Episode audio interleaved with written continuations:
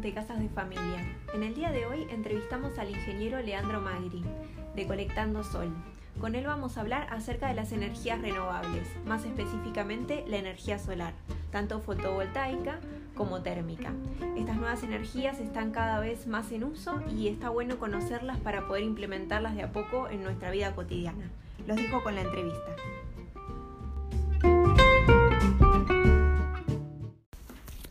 Bueno, estamos reunidos con Leandro Magri, él es ingeniero y es parte de Colectando Sol. Colectando Sol es una empresa social. Yo la verdad es que no, había escuchado nunca lo de empresa social, lo tuve que googlear. ¿Nos querés explicar un poco de qué se trata? Por supuesto que sí. Eh, hola a todos. Bueno, con respecto a empresas sociales, el concepto es que la actividad empresarial tiene per se la búsqueda de un beneficio económico y financiero lo cual no está mal y es el ADN básico de cualquier empresa. En el caso específico de las empresas sociales, lo que se busca es que además de esa búsqueda de lo económico y de lo financiero, esté también una búsqueda por lo económico y por lo social. Dicho de otro modo, lo que busca una empresa social es contribuir positivamente al medio ambiente y a la gente, más allá de al mercado y a la economía eh, propia de la organización en sí. Esa es la definición de empresa social. Dentro de ese conjunto amplio que es el de empresas sociales, nosotros particularmente somos empresa B, B larga, que simplemente es una certificación o un conjunto de empresas sociales que comparten una cierta certificación y un conjunto de valores muy específico, dentro del cual, dentro del conjunto este que estoy contando, hay en el mundo ya cerca de unas este, 2.000 empresas, diría, y en el país unas 100. Pero lo fundamental es que a nivel empresa social, la pregunta básica que se busca responder es si el fruto de la actividad de uno, uno equivale a empresa, contribuye positivamente al medio ambiente o a la gente. Y lo interesante es que también esa pregunta uno se la puede hacer a nivel personal, personal. más allá de a nivel empresarial. Y bueno, las respuestas son totalmente variadas, por supuesto. Claro, de hecho ustedes dentro de lo que es Colectando Sol hacen servicios de consultoría, hacen proyectos, pero también hacen capacitaciones para cualquiera que quiera. Claro, una de esas eh, cuestiones muy vinculadas a tu ADN fundacional y de ser empresa social es qué tipo de actividades haces, qué le ofreces al mercado, qué le ofreces a la gente en el sentido más eh, mundano de la palabra y no por eso menos importante. Y una de las propuestas que desde siempre nos ha gustado mucho encarar es la de capacitaciones. Porque básicamente vemos en esto de capacitar o de transmitir la pasión que nosotros tenemos por las energías renovables y la eficiencia energética, en eso de capacitar vemos justamente la generación de agentes multiplicadores de estos conceptos o de estos nuevos paradigmas o de estas nuevas visiones de la realidad energética de la humanidad. Entonces, ¿qué haces? Está absolutamente vinculado con el concepto de empresa social y así como hacemos eso de capacitaciones que estoy comentando, también laburamos con servicios para empresas donde nos desempeñamos como eh, consultores en materia de sustentabilidad, de eficiencia energética y de energías renovables, lógicamente, muy de la mano con las capacitaciones que mencioné antes o las temáticas de capacitaciones. Y por otra parte también eh, oficiamos como instaladores claro. de básicamente paneles y termotanques solares. Después charlamos de esas tecnologías. Y por otra parte también nos gusta mucho, y esto nos distingue mucho dentro del mercado solar en la Argentina, promover proyectos sociales junto a empresas.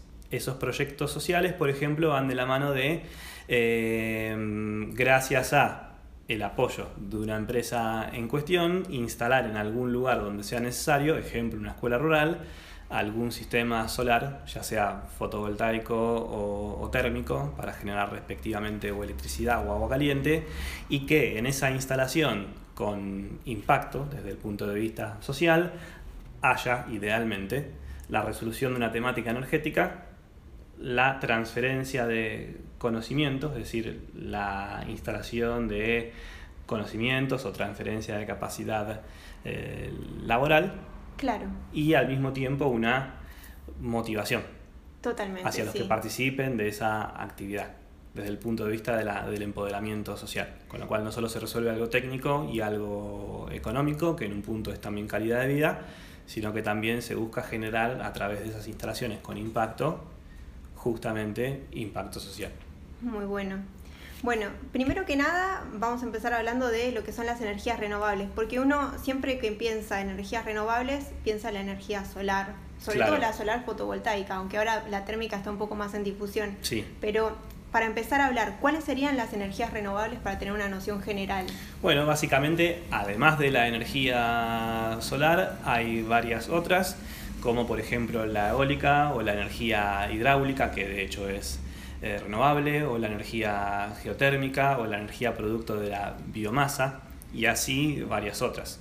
Dependiendo de la aplicación, quizás en contextos urbanos, lo que más conoce la gente es el panel solar, que transforma, entre comillas, mágicamente energía solar en energía eléctrica, pero no es la única alternativa tecnológica y en contextos eh, rurales o contextos de gran escala, la energía eólica aparece como una alternativa, claramente la energía del viento, a eso me refiero, y la energía solar térmica también aparece como una alternativa. Y esto de energía solar térmica comprende aprovechar el calor del sol o la energía del sol para la generación de agua caliente y calefacción. Perfecto. Y en cuanto a nuestro país, Argentina, digamos, a grandes rasgos, ¿estamos bien de recursos, recurso solar, recurso de viento? Ahí está lo interesante con respecto a la Argentina, y tanto a nivel solar como a nivel eólico y a nivel biomásico, en esos tres rubros nosotros tenemos recurso de calidad mundial. Y el recurso, bueno, en definitiva es algo que condiciona, por supuesto, pero al mismo tiempo es algo que no determina. Eso quiere decir, uno puede tener el mejor recurso del mundo y no hacer nada. No estoy diciendo que, sea así, simplemente digo que eh, esas ventajas hay que aprovecharlas y al mismo tiempo cuento esto para decir que también países que no tienen un recurso tan bueno como el nuestro son o líderes o muy relevantes en materia de energía renovable. Con lo cual, si bien es cierto que tenemos recurso de calidad en prácticamente todos los rubros, no es algo con lo cual eh, quedarse como quizás eh, promesa a futuro, porque si uno no lo aprovecha nada ocurre con eso, y si no lo tuviéramos a ese recurso de calidad mundial, tampoco es para decir, uff, no tengo algo que esté bueno.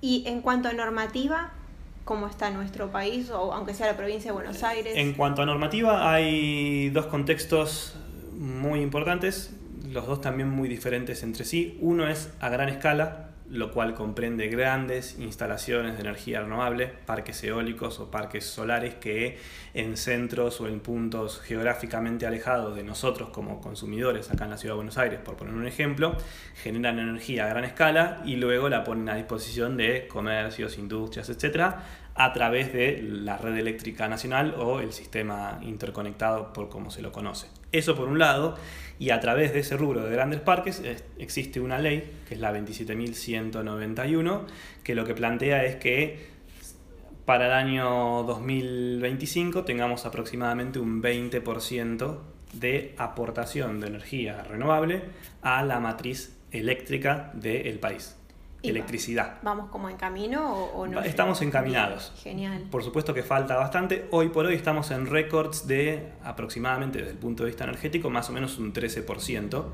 lo cual está lejos de ese porcentaje que dije antes, pero tampoco está para nada mal, con lo cual sí, estamos encaminados dentro de diferentes vaivenes eh, macroeconómicos que podrían citarse dentro del país. Claro. Pero estamos en un buen eh, punto de, de partida quizás para los próximos 10 años, por decirlo de alguna manera. Perfecto. Y mm, un factor principal en cuanto a la implementación de proyectos de energías renovables es el ahorro energético. Claro, bueno, eso más bien tiene que ver con la otra pata de lo que yo mencionaba antes, que eran los parques eh, eólicos, solares y, biomásicos, la gran escala, que es la pequeña escala. Claro. Donde ahí aparece, dentro de pequeña comparable, el sector domiciliario, casas como la tuya o como la mía, o comercios o industrias, salvando la escala que es algo claramente más grande que una casa. Claro. Dentro de ese contexto, ahí hay mucha eh, búsqueda por el ahorro energético y entonces hay una directriz para estos proyectos de energía renovable, tiene siempre o mucho que ver con la búsqueda del ahorro energético y los beneficios económicos. Claro. ¿Y qué podemos hacer nosotros desde nuestra casa para ahorrar energía? O sea, escala vivienda. Claro, perfecto. Siempre depende de en qué lugar del país estés. Sí. No es para nada lo mismo el norte del país con respecto al sur del país, por poner ejemplos extremos, donde en el norte te imaginarás que hay claramente un montón de recursos solar y en el sur del país, si bien no es malo, comparativamente no va a ser tanto como en el norte. Claro. Eso por un lado. Y por otra parte, del contexto energético en el cual esté uno situado. Por ejemplo, es muy diferente alguien en un contexto urbano con energía eléctrica disponible, de la red y gas también disponible de la red que en contextos o urbanos o rurales donde por ejemplo no tengas energía eléctrica a disposición o gas de red a disposición, por ende tengas que valerte en la gran mayoría de esos casos con gas envasado. Claro. En ese sentido, tus costos energéticos son completamente distintos y el caso más eh, interesante para las energías renovables es el de los contextos rurales, donde el acceso a la electricidad es limitado y costoso y se logra únicamente a través de grupos electrógenos, utilizando nafta, por ejemplo, y el acceso al gas lo mismo y se trabaja únicamente con gas envasado o en todo caso leña, en un sentido más quizás eh, rudimentario.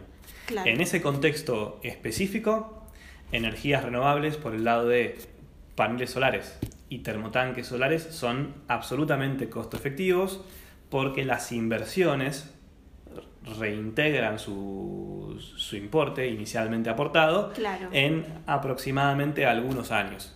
Y algunos años significa que en un plazo de 5 años un termotanque solar se pagó a sí mismo, es decir, se justificó como inversión, y un panel solar aproximadamente lo mismo.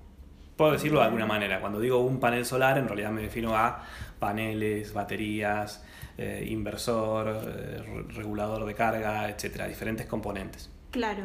Igual em, a escala urbana se ven paneles solares. Yo de hecho tengo un vecino que me llama la atención y quiero golpear la puerta. Todo ese, todo ese preámbulo aludía a qué es lo más costo efectivo o cuál es el contexto más favorable para las energías renovables hoy por hoy en el país a escala domiciliaria. Y el ejemplo rural está siempre a flor de piel. Eso no quita que en contextos urbanos uno no tenga eh, situaciones en las cuales resulte conveniente invertir en energías renovables. En el caso concreto de los termotanques solares, cuando uno tiene agua caliente a partir de gas envasado en un contexto urbano o electricidad también en un contexto urbano, sea un termotanque o un calefón eléctrico, es absolutamente conveniente. Y contra gas de red, hoy por hoy los repagos no son tan suculentos o tentadores, están más bien en el orden de unos 10 años, en orden general lo digo. Claro. Sin embargo, en esos casos también es interesante pensar qué va a hacer uno cuando está por construir una casa y decidir en qué equipamiento va a invertir o qué va a hacer uno cuando tiene un eh, calefón a gas de red o un termotanque a gas de red y de repente se le rompió y entonces tiene que recambiarlo. Claro. En general, uno cuando piensa en el repago de las inversiones, dice, puse mágicamente, entre comillas, o un termotanque o un panel en mi casa y lo que hago es evaluar si esa inversión se justifica a partir de los ahorros que va generando. Claro. Y los ahorros son costos de combustible. Claro. y eso está bien porque está. y, es, real. Pero cuando vos tenés que hacer la inversión y comparás al mismo momento una inversión convencional, le hace invertir en un termotanque o en un calefón convencional. Y a su vez, esa decisión la comparas contra invertir en un termotanque solar, por ejemplo, ahí tenés dos caminos bien distintos donde no solo interfieren o tienen que ver los costos operativos, es decir, qué, con, qué cantidad de combustible gastas en una pata de estos dos análisis y qué cantidad en la otra, y por ende qué plata en una y qué plata en la otra, sino que también tiene que ver e incide en la decisión cuál es el equipamiento que yo voy a estar colocando en una alternativa, la convencional, la del termotanque o la del calefón a gas de red, y cuál es el equipamiento en la otra alternativa, es decir, el termotanque solar. Con lo cual no solo se comparan los costos operativos, sino que también las inversiones. Claro. Dicho esto y pasando en limpio, en contextos rurales un termotanque solar y un panel solar conviene redondamente prácticamente en todas las situaciones. Y en el caso domiciliario, en concreto los termotanques, en contextos urbanos, contra gas envasado y contra energía eléctrica cierran muy bien, sin mayores análisis. Y contra gas de red es interesante tener en cuenta qué pasa cuando yo estoy por hacer una casa nueva y todavía no puse ningún termotanque o ningún calefón convencional, con lo cual esa pata me la ahorraría si no la pusiese. Claro. Y lo mismo cuando se me rompió el termotanque o el calefón convencional que ya tenía y venía usando, pero como se rompió lo tengo que reemplazar por otra cosa. Y en un contexto donde tengo gas de red, en 10 años amortizaría el gasto de alguna manera. Aproximadamente en esas situaciones concretas que te planteo. Bueno, y después, por supuesto, perdón, claramente está quien invierte eh, no solo con lo económico como único factor de decisión, sino que también lo hace desde un punto de vida eh, muy propio o muy personal y que tiene que ver con el medio ambiente. y esa justificación también es válida. Totalmente. Y bueno, hablando de eh, termotanques solares, eh, algunas preguntas. Viste que hay como, como una idea de que la temperatura del agua no, no es tan, tan agradable como la de los termotanques comunes. Bueno, ¿qué pasa cuando está nublado? ¿Qué mantenimiento lleva? Perfecto. Bueno, con respecto a los termotanques, que está bueno tomarlo quizás como pregunta aparte o como tema específico porque es de lo más efectivo que se puede encarar hoy a nivel energía solar en contextos domiciliarios y eso en muchas ocasiones la gente lo desconoce. Es interesante pensar que con respecto o en contraste con un termotanque o un calefón convencional, digamos que ahí está eh, la casi trampa de que el equipo convencional usa gas a su disposición cuando quiere, ya sea envasado o de red, y eso el equipo solar no lo tiene. Con lo cual funcionan a base de calentar agua durante el día, guardarla en un recipiente y que ese recipiente esté a tu disposición para cuando te quieras bañar, ya sea de día como ya sea de noche. Como funcionan de esa manera y captan tanto calor del sol como pueden, el como pueden significa, según la tecnología, cuál sea su eficiencia y cómo esté el sol en ese momento, si está soleado o nublado, lluvioso, etc. Eso significa el como pueden.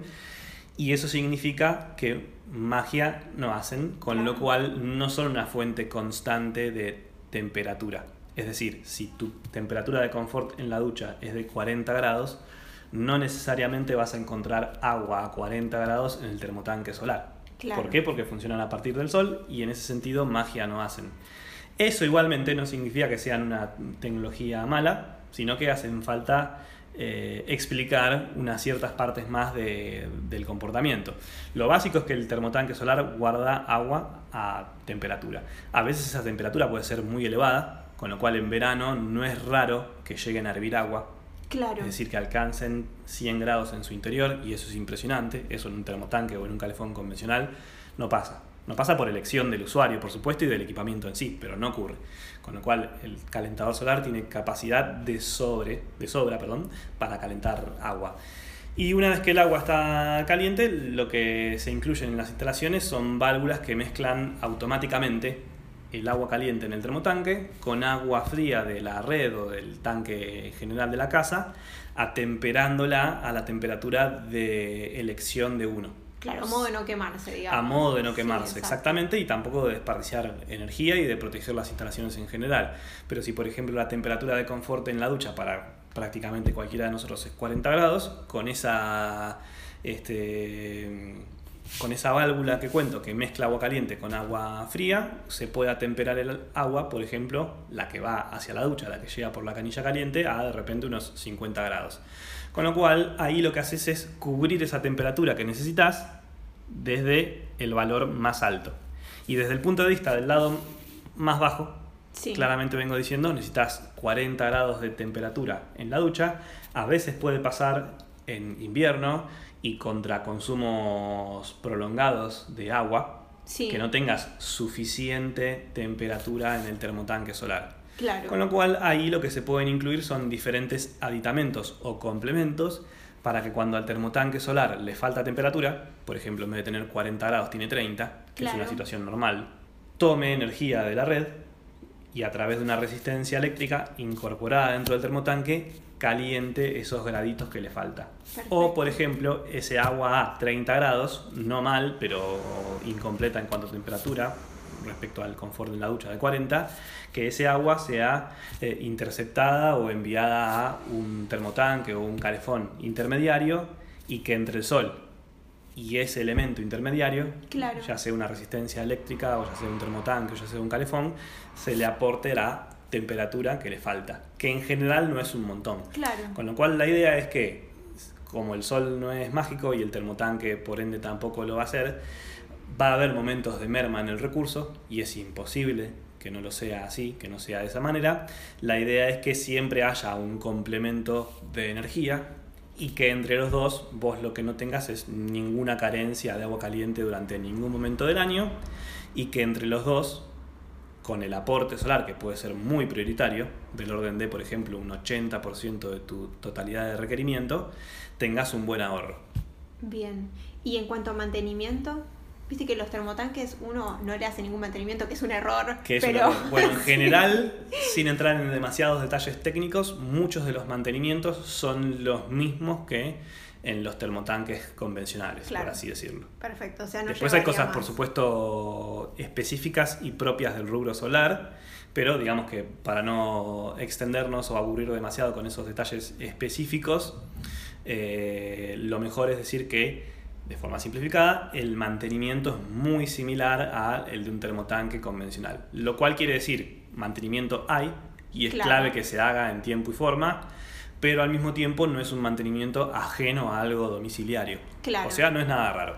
¿Y vida útil de los equipos más o menos? En general se habla de 10 a 15 años. Y hablando de lo, decías que la temperatura del agua llegaba a unos 40 grados, entonces es factible para calefacción también, ponerle Técnicamente para sí. radiante. Técnicamente sí. sí, Lo que ocurre es que, si bien yo contaba antes que el termotanque solar es de lo más costo efectivo y eso significa rentable que se puede hacer a nivel solar domiciliario, y eso es cierto, cuando uno piensa en esa aplicación de termotanque solar para calefacción, ahí lo que ocurre es que la demanda energética para la calefacción es mucho más grande que para el agua caliente claro. y a su vez la demanda para la calefacción claramente se sitúa en los meses invernales, invierno, sí, tal cual. que a su vez es el momento en el cual el recurso solar es el más bajo de todo el año, donde típicamente tendrás la mitad de recurso solar en invierno con respecto al verano. Entonces todo desde el punto de vista técnico se pone bastante más rechoncho, por decirlo de alguna manera, que contra este análisis de termotanque solar para la ducha. Claro. Lo cual quiere decir que todo es más costoso y ahí hay una barrera de entrada que es el costo de adquisición de la tecnología Claro, y a su vez los repagos son un poco más complejos. claro. Bien, y en cuanto a paneles solares fotovoltaicos, Claro.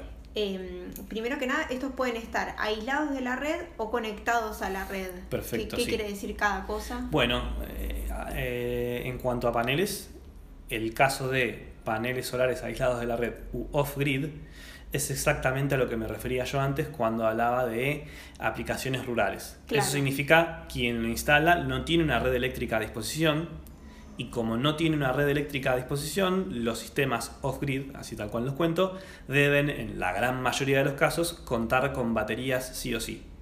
Eso significa que la energía que generes con los paneles va a ir a destiempo con respecto a tus consumos y claramente un panel solar va a generar un montón al mediodía si un solazo acompaña, pero vos no necesariamente tenés que estar consumiendo energía en ese momento. Claro, Y claramente durante la noche el panel solar no va a generar nada y vos a la noche seguramente sí vas a estar consumiendo energía, ejemplo mínimamente luz eléctrica. claro, totalmente. Con lo cual, dado ese contexto, y eso es muy típico de contextos eh, rurales o aislados de la red u off-grid, los sistemas estos tienen que incorporar sí o sí baterías. Eso es prácticamente en la gran amplia mayoría de los casos, salvo excepciones.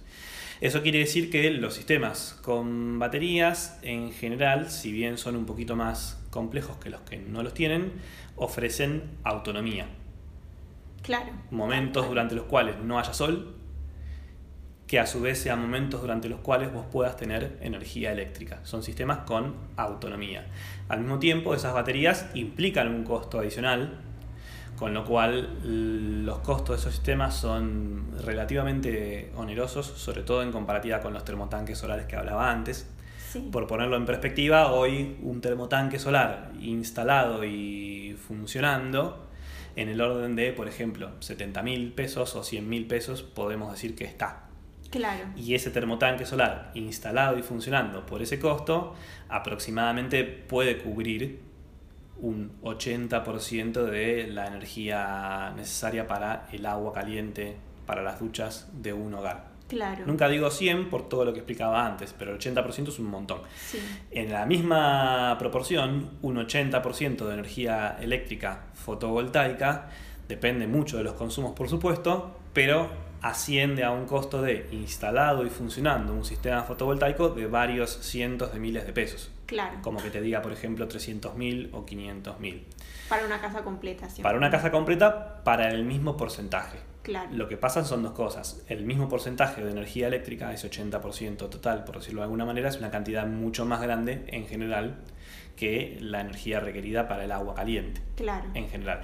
Y después las tecnologías tienen costos distintos y a su vez, dentro de este rubro del off-grid, las baterías se llevan típicamente el 50% del costo de todo. Con lo cual es algo necesario, redituable, pero en un punto costoso.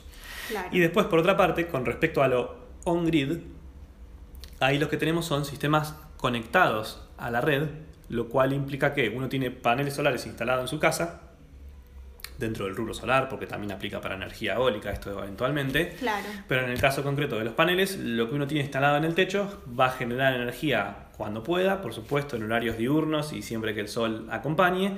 Y esa energía cuando no es consumida en la casa, es entregada a la red eléctrica. Claro. Por eso se habla de sistemas interconectados. o sea, yo se la entregaría a Edesur, ponele. o a Edenur o a quien corresponda, exactamente. Exactamente ese es el mecanismo.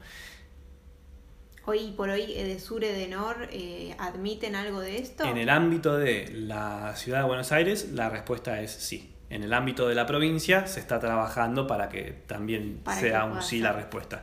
Y en el resto del país hay cada vez más provincias que se van sumando a esto que se llama generación distribuida. De La Plata o Santa Fe, que tenemos Lo mismo ahí. también. Lo mismo, Sí. perfecto. En el caso de Santa Fe, ellos podrían decirse que son pioneros en materia de generación distribuida y tienen desde hace varios años una ley propia al respecto. Con lo cual, desde hace bastante antes que nosotros acá en la capital federal, eh, ellos son capaces o podrían, si quisieran, inyectar energía eléctrica a la red a través de estos sistemas on-grid, como vengo contando. O sea, yo por ejemplo podría tener un panel solar en el techo de mi casa y la energía que genere me la descuentan de la factura. Me imagino. Hay no diferentes, sé. hay Sí. diferentes esquemas. Hay un esquema en el cual la energía que vos inyectás te la compran a un precio eh, preferencial. Hay otros sistemas en los cuales lo que vos inyectás es descontado de tu eh, factura. Y hay otro donde la energía se compra a nivel eh, mayorista. Escuché en algún caso, no sé si, si es real o no, Mm. que por ejemplo que se pueden tener paneles solares para los equipos de aire acondicionado, que es como que parecería tener todo el sentido por el tema de que el aire acondicionado en realidad funciona en verano. Claro. ¿Existe eso? ¿Es real? Sí, existe. De hecho, existen eh, aires acondicionados solares, por decirlo de alguna manera, pero no es otra cosa que un sistema fotovoltaico al cual técnicamente uno le podría enchufar lo que quiera.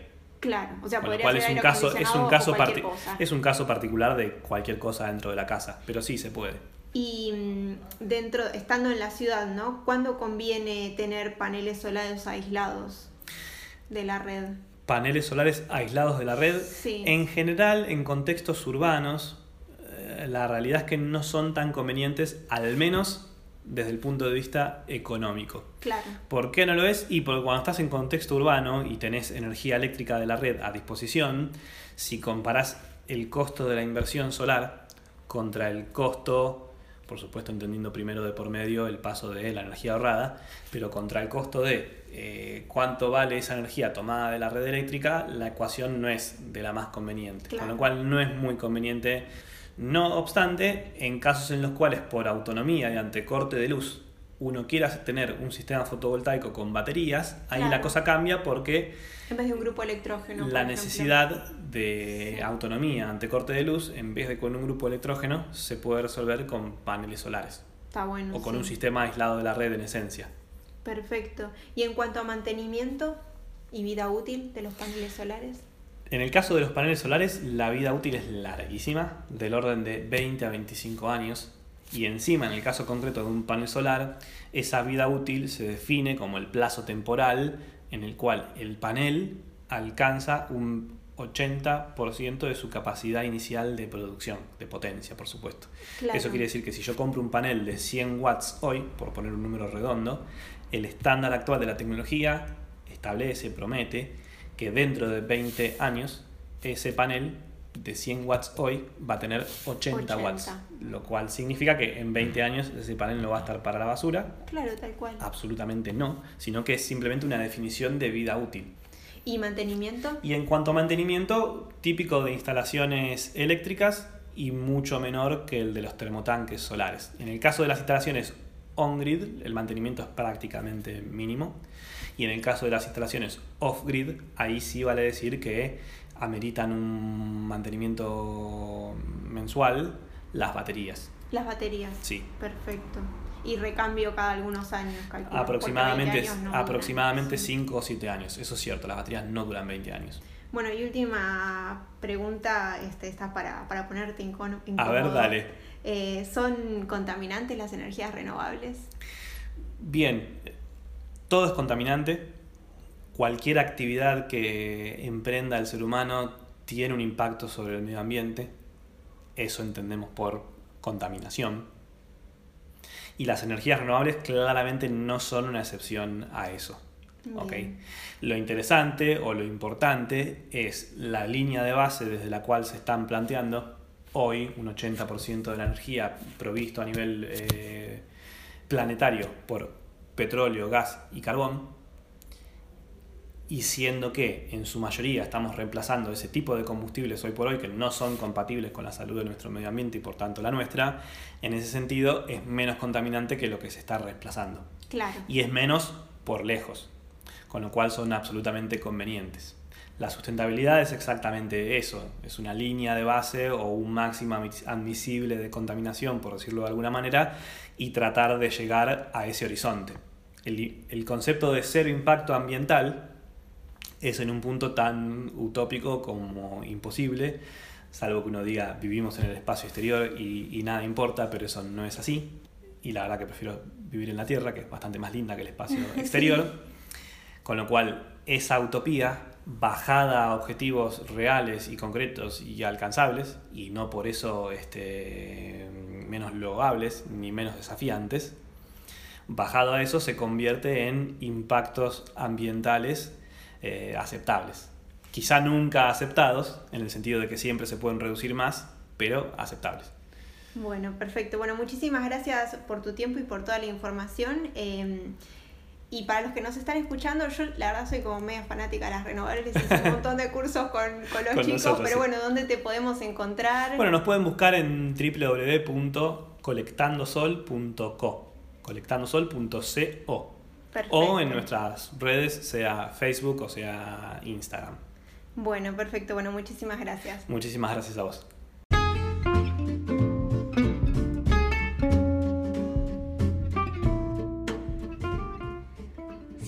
Esta entrevista, te invito a que escuches los episodios anteriores y a que nos sigas en las redes. En Instagram me encontrás como Casas de Familia. Suscríbete para recibir notificaciones cada vez que publicamos y compartilo con alguien que lo necesite. Nos encontramos el próximo viernes.